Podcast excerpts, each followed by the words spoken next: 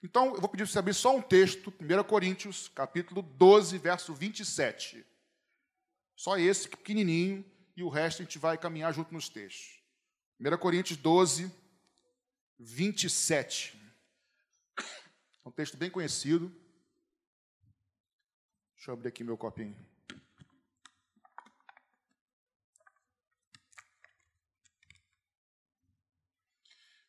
O texto do apóstolo Paulo diz assim: 1 Coríntios 12, 27.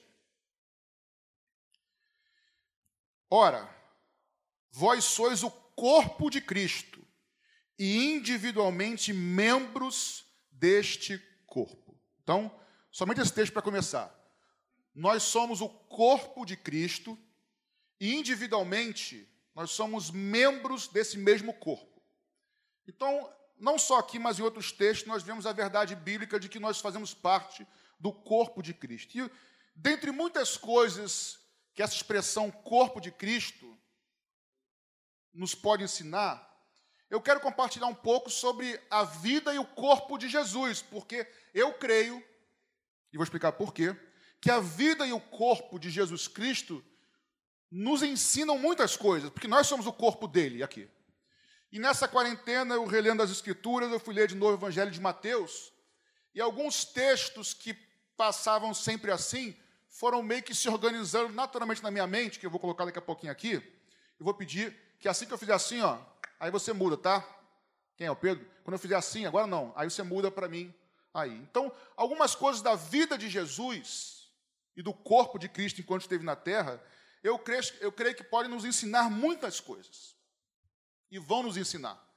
E aí, relendo Mateus, eu comecei a falar, ué, e aí mais na frente, outra coisa que foi se montando eu queria compartilhar com você. Então apenas escute primeiro no comecinho do Evangelho de Mateus, Mateus capítulo 1, no verso 20, é, nós temos o, o, o, relato do anjo aparecendo a Maria. Então só ouça, Mateus 1, 20. Enquanto ele refletia, a José no caso, enquanto ele refletia sobre isso, eis que lhe apareceu em sonho um anjo do Senhor dizendo, José, filho de Davi, não tenha medo de receber Maria como sua esposa, porque o que nela, atenção agora, porque o que nela foi gerado é do Espírito Santo. O que em Maria foi gerado é, ou, seria gerado, é do Espírito Santo. E aqui é, o autor Mateus ele vai inúmeras vezes dizer assim: isso aconteceu para que se cumprisse a palavra do profeta. Isso aconteceu para que se cumprisse a palavra do profeta. E assim por diante. Então aqui ele está citando, citando por exemplo, o texto de Isaías 7,14, que diz que a virgem conceberá e dará luz a um filho, e o seu nome será Emanuel.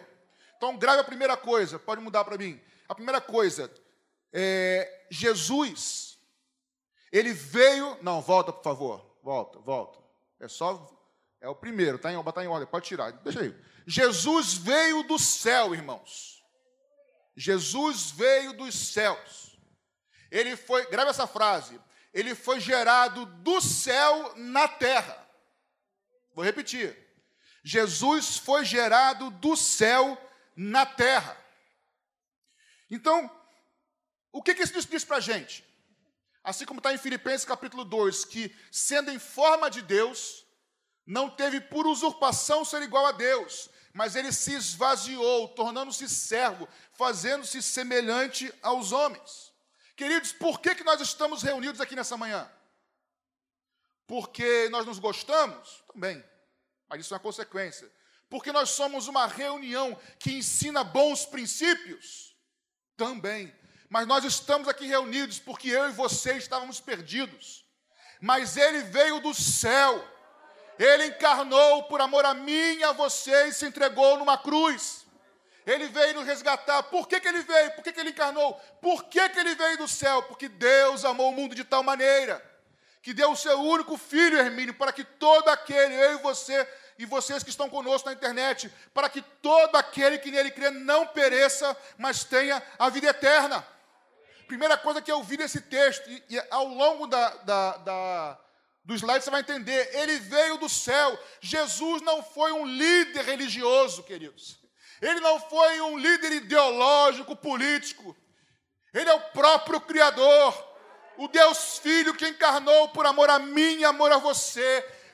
Maria ou José, o que está no ventre, o que foi gerado, o que será gerado no ventre de Maria, vem do céu, é gerado pelo Espírito Santo. O que nós aplicamos? Se nós somos o corpo de Cristo, isso pode nos ensinar alguma coisa também.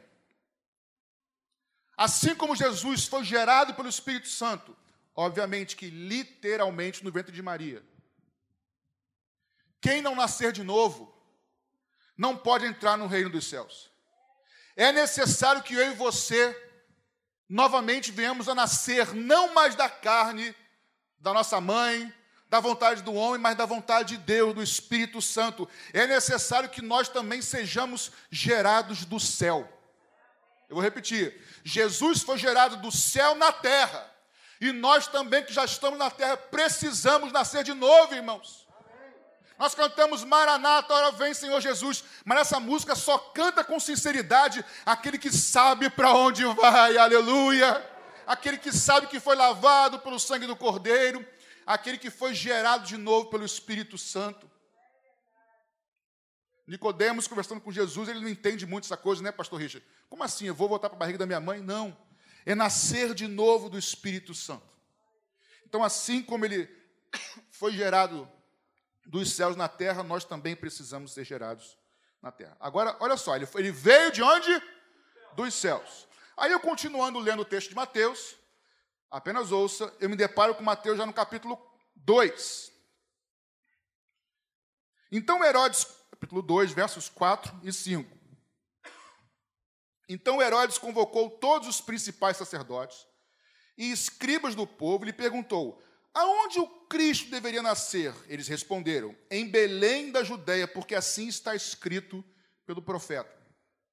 Ele está citando Miquéias 5,2, que diz assim: E você, Belém, Efrata, que é pequena demais para figurar como grupo de milhares de Judá, de você, Belém, me sairá aquele que há de reinar em Israel, cujas as, as origens são desde os tempos antigos, desde a eternidade.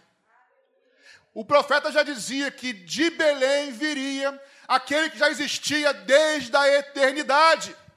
Aquele que veio do veio do céu. Muda o próximo. Mas nasceu aonde?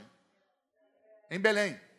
Perfeito, isso aí. Nasceu em Belém. Belém significa casa do pão. O que, que isso nos ensina?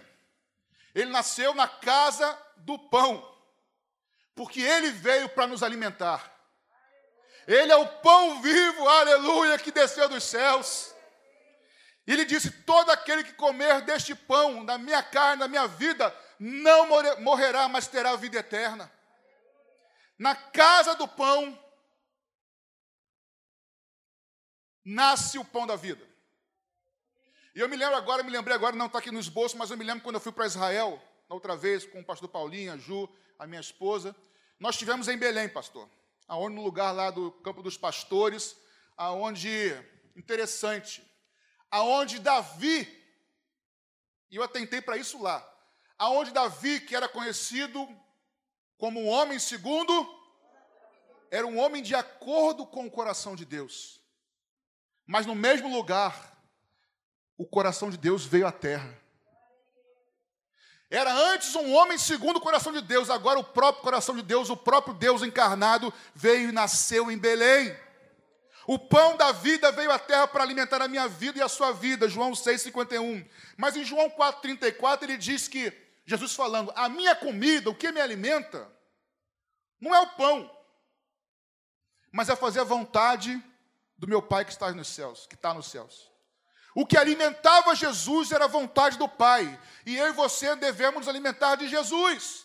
Logo, eu e você, Jesus nada mais era em sua prática que fazer a vontade do Pai. Nós também devemos nos alimentar da vontade de Deus, da palavra de Deus. Por isso que Jesus é o Verbo de Deus. E ele vai dizer: nem só de pão, me ajuda, vive o homem, mas de toda a palavra que procede da boca de Deus. Então, muda para mim, por favor, então o próximo ali, nasceu em Belém, então eu e você, irmãos, precisamos é, nascer do céu na terra, mas nós também precisamos nos alimentar da palavra de Deus. Irmãos, é essa palavra, é nessa palavra que nós encontramos vida eterna. É nessa palavra que nós temos a certeza de que Ele voltará para nos levar. Ele é lâmpada para os nossos, nossos pés e luz para o nosso caminho. Nós precisamos nascer de novo e ser gerados pelo Espírito Santo e precisamos andar e viver por essa palavra, irmãos. Muita gente, mas muita gente dentro das igrejas evangélicas sendo enganadas por um outro evangelho, por outros evangelhos. Aliás, eu terminei de escrever meu livro sobre a verdadeira graça de Deus. Terminei esse foi o lado bom da quarentena, consegui acelerar o livro. Tem dias que eu não consegui porque eu estava tonto. Ela atacou minha, a minha, meu labirinto, labirintite, fiquei tonto, não consegui escrever. Aí eu liguei para o meu otorrino, meu pastor, aí ele prescreveu lá já fiquei bom, voltei a escrever. Assim que acabar de revisar o texto, vou dar para o meu pastor fazer o prefácio.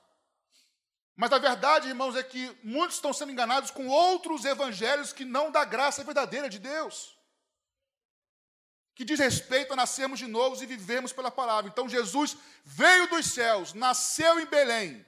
Olha o próximo passo da história da vida de Jesus do corpo. Mateus 2, verso 15.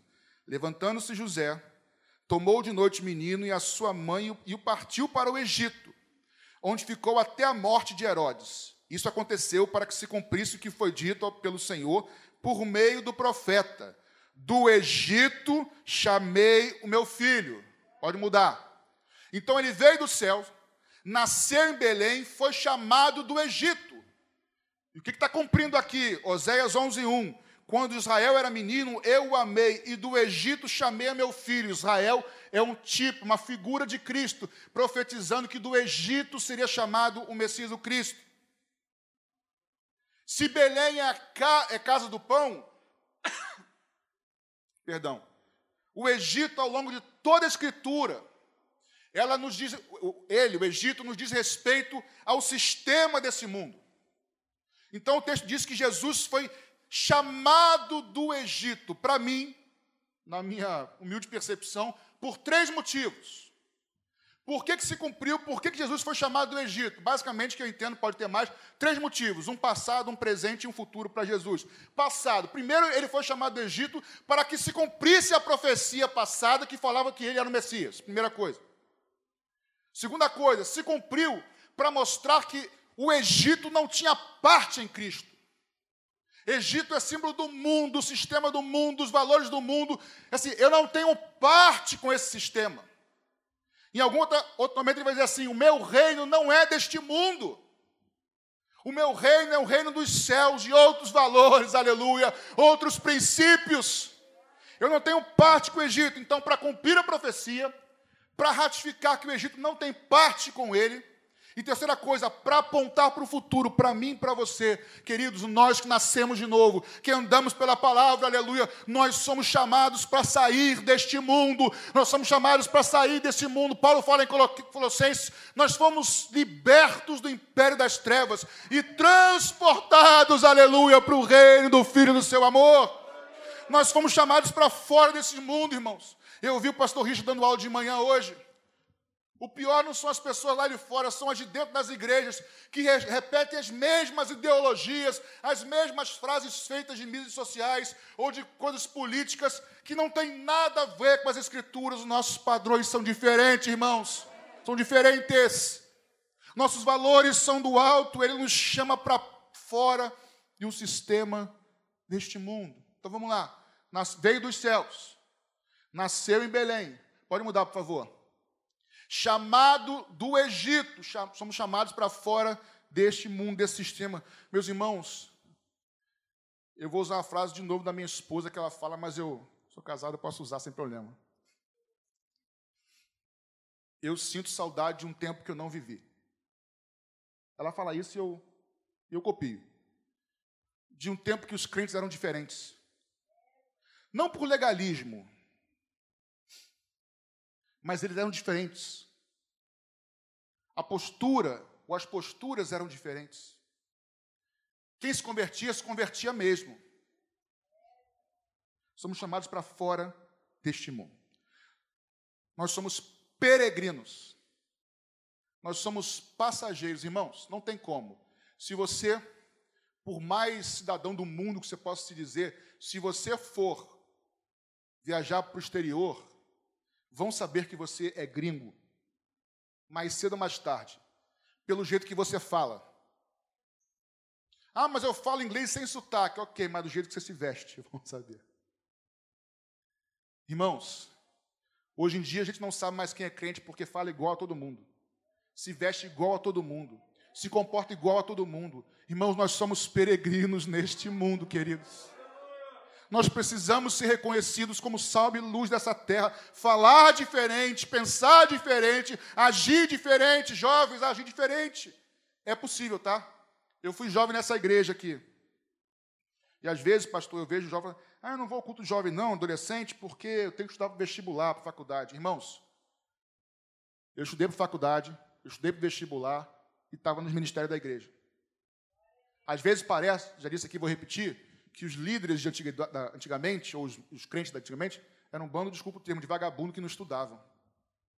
Só que eu escolhi abrir mão, por exemplo, de jogar bola para estudar, para poder vir à igreja. Você pode abrir mão de outra coisa, mas não do culto do Senhor e estar junto, porque a brasa fora você, você vai apagar sozinho. Você precisa, você precisa estar junto. Isso vale para todo mundo, irmãos. Hoje, querido, tem muita gente que não pode sair de casa realmente por causa da Covid. E nesse ponto, nesse ponto, a internet é uma bênção para a sua vida que não pode sair de casa. Por outro lado, a internet não é boa, pastor. Porque tem irmãos queridos, mas que estão em casa porque a igreja é o lugar mais perigoso para se pegar Covid. Irmão, isso não existe. Anda de ônibus, anda de metrô, vai mercado, vai a shopping, faz tudo, mas a igreja é o problema. Tem algo errado, não tem, irmãos? Então que o Espírito Santo, aplauda ao Senhor, que o Espírito Santo abra o teu coração, que você precisa estar aqui, com protocolo, com afastamento, com cuidado, mas irmãos, se você não vai a lugar nenhum, então também não vem à igreja. Agora, se você vai, você vai a shopping, você vai a mercado, se você vai a, a restaurante, mas aqui é o problema, talvez o problema não esteja no restaurante ou na igreja, esteja dentro de nós. Mas voltando aqui, nós somos chamados para sair deste mundo.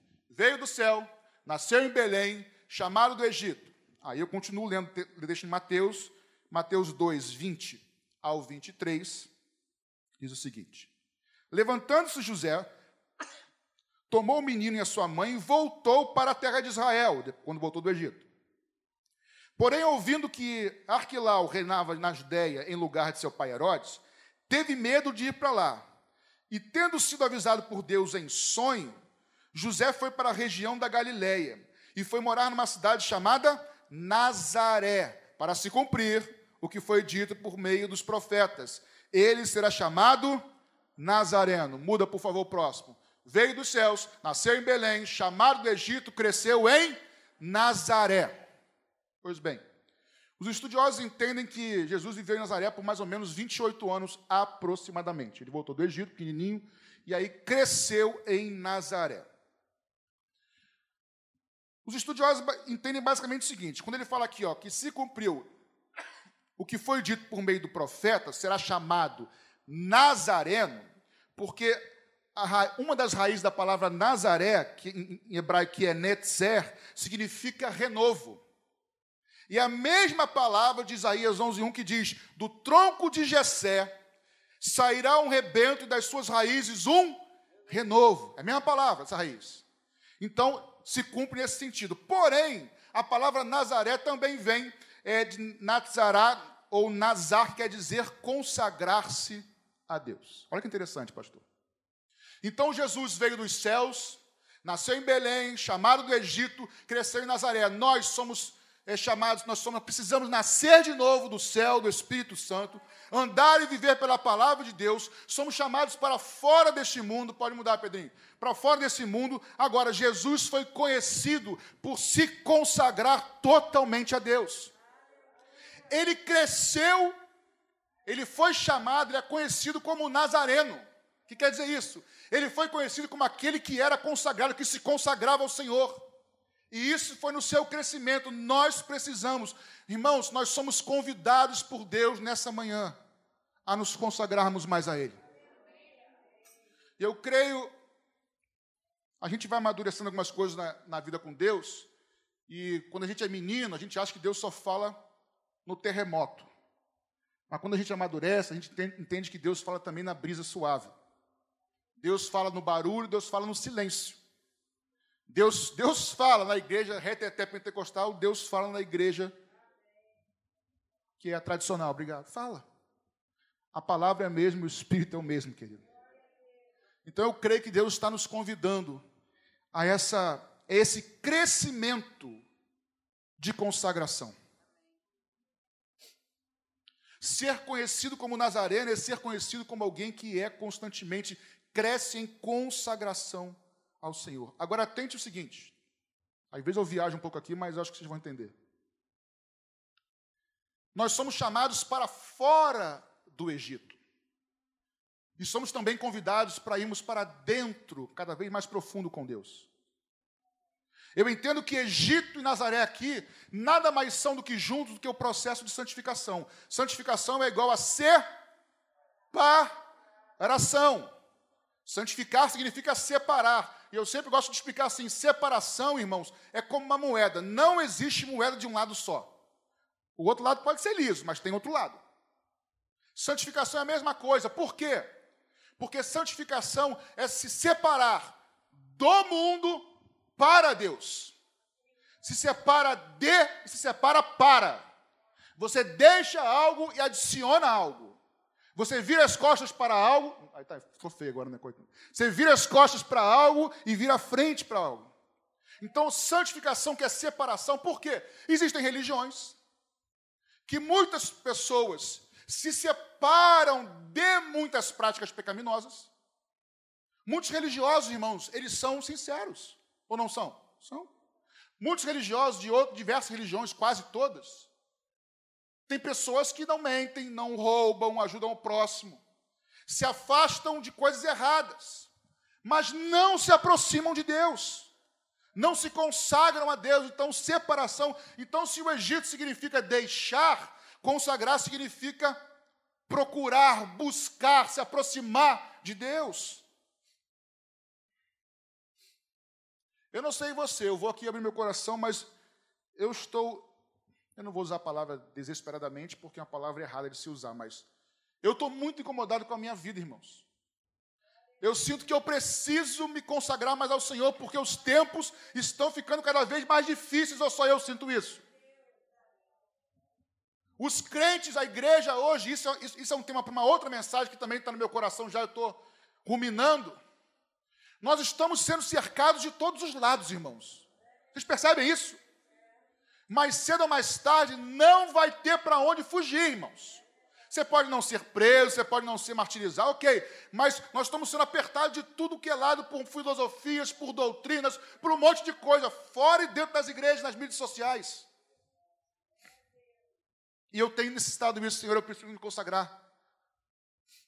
Eu preciso estar mais forte com o Senhor. Então, para frente. Veio dos céus. Irmãos, me perdoem repetir isso aqui, mas é, isso é uma forma de da gente aprender. Veio dos céus, nasceu em Belém, chamado do Egito, cresceu em Nazaré. Todo o seu ministério. No final do seu ministério, em Mateus 27, do verso 45 ao 51, nós lemos. A partir do meio-dia, houve trevas sobre a terra até as três horas da tarde. Por volta de três horas da tarde, Jesus clamou em alta voz, dizendo: Eli, Eli, lema sabachthani, ou sabachthani, como alguns dizem. Isso quer dizer: Deus meu, Deus meu, por que me desamparaste?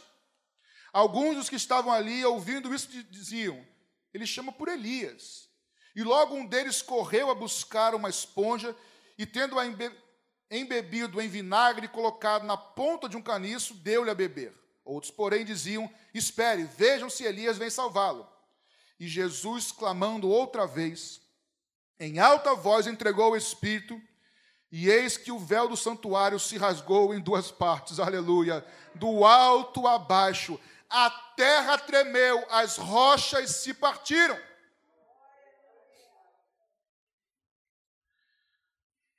Cresceu em Nazaré. Acredite, vai aparecer aí isso. Morreu em Jerusalém. Ele derramou o seu sangue para perdoar os meus e os seus pecados. Nós estávamos afastados de Deus, perdidos. Ele fez o que ninguém podia fazer, irmãos. E aqui eu vou fazer uma merchan já do livro já. Se quiser saber um pouquinho mais sobre isso, vai comprar o livro depois e vai. Irmãos, eu posso fazer isso. Não gosto, não, mas faço. Mas o texto diz que a natureza não se conteve, pastor Richard. O céu entrou em eclipse. Os céus escureceram, trevas total. A terra tremeu.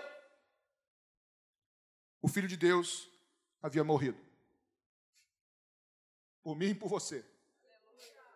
Ele fez o que nós não podíamos fazer. Ele deu o primeiro passo quando fomos nós que erramos contra ele. Ele veio fazer algo quando nós é que deveríamos ir a Ele primeiro.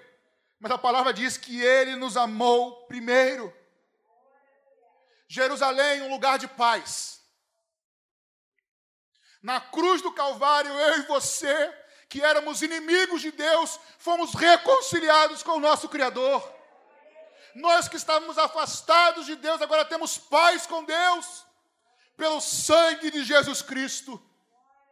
Agora não está aqui, mas sempre que eu, eu, pedi, junto com o pastor Paulinho, nós pedimos para que sempre que não tenha nada no telão de letra, tenha sempre uma cruz, porque, irmãos, as cruzes estão sumindo das igrejas. Mas o Evangelho é o Evangelho da cruz, irmão, do sangue do Cordeiro. O pecado que nos separava foi levado naquele madeiro. E nós fomos reconciliados com Ele. Eu também amo louvar a Jesus, Beto. No meu caso aqui, eu também amo compartilhar a palavra de Deus. Eu nunca me imaginei na minha vida, quando mais novo, falando em público desse jeito, muito menos sendo ministro do Evangelho. Não é por mérito, não é por honra. Pastor Paulo, falei com ele pelo zap semana passada, no meio da, da crise lá. Aí ele brincou comigo, eu falei, aí falou assim: ó, não fica bobo, não. Eu falei, pastor, com uma pedra na vesícula não tem como você achar muita coisa, não. Nós somos desse tamanho, irmãos. Nós estávamos todos perdidos, todos mas Ele nos amou e se entregou na cruz do Calvário. O que eu aprendo nesse lugar de paz? Quando Jesus morre na cruz, repito, nós éramos inimigos de Deus e agora somos reconciliados com Ele. Agora a paz entre Deus e a gente, a gente e Deus por meio de Jesus Cristo, por meio do sangue de Jesus. O texto diz que o véu foi rasgado de cima a baixo. Para quem não sabe, esse era um véu que ficava no templo de Jerusalém, em que separava o santo lugar do santo dos santos, onde estava a presença de Deus. Ou seja, hoje eu e você, pode mudar, Pedrinho, nós temos acesso à sala, aleluia, do trono, por meio da oração. Abre os seus lábios e adore aquele que é digno de honra, de louvor. O autor de Hebreus, o autor de Hebreus, no capítulo 4, verso 16, diz o seguinte: acheguemos-nos com ousadia, em outras versões, acheguemos-nos com confiança à sala do trono. Por quê? Porque o véu foi rasgado. Eu e você temos acesso à sala do trono. E o texto de Hebreus diz assim: para que em tempo oportuno alcancemos graça, ou melhor, alcancemos misericórdia e recebamos graça. Só que receber graça de Deus, misericórdia, irmãos, não é só quando está com Covid, não. Não é quando está com cálculo renal, não é quando está com problema so, somente, não, isso também. Mas buscar socorro no Senhor, irmãos, é quando eu e você somos tentados, e aí eu quero, aqui de uma maneira bem, olhe para cá, por favor, bem, a concorrência é injusta, mas olhe para cá, por favor. É, para que você e eu entendamos que eu, eu, pastor Paulo, pastor Richard, pastor Paulinho, pastor Claudete, pastor, pastor Ana Paula, nós somos seres humanos iguais, iguais a vocês, irmãos.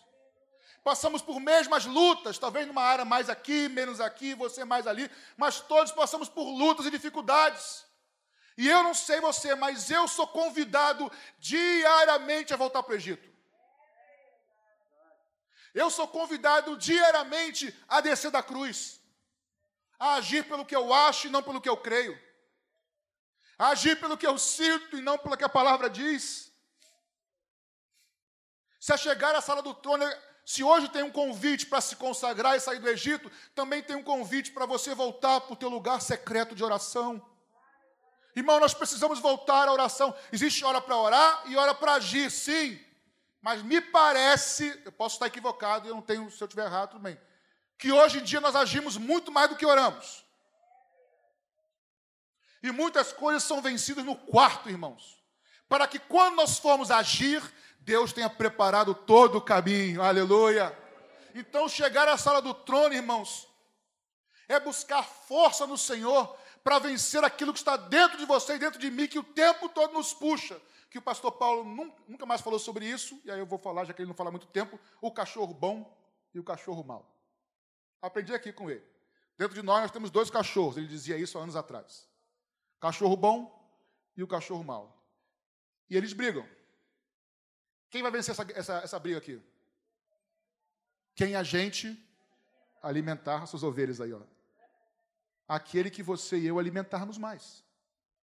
E palavra e oração, querido, é alimento para a nossa vida, para a nossa alma. Na cruz houve paz. Só que eu louvo a Deus porque a história não terminou aí. Louvado seja o nome de Jesus. Mateus 28, de 1 a 6 diz assim: Passado sábado, no começo do primeiro dia da semana, Maria Madalena e a outra Maria foram ver o túmulo em que Jesus estava. E eis que houve um grande terremoto, porque um anjo do Senhor desceu do céu e, aproximando-se, removeu a pedra e sentou-se nela. O aspecto dele era como de um relâmpago, e a sua roupa era branca como a neve. E os guardas, com medo do anjo, temeram e ficaram como se estivessem mortos, paralisados. Mas o anjo, dirigindo-se às mulheres, disse: Não tenham medo. Sei que vocês procuram a Jesus que foi crucificado. Ele não está aqui. Ele ressuscitou, como tinha dito.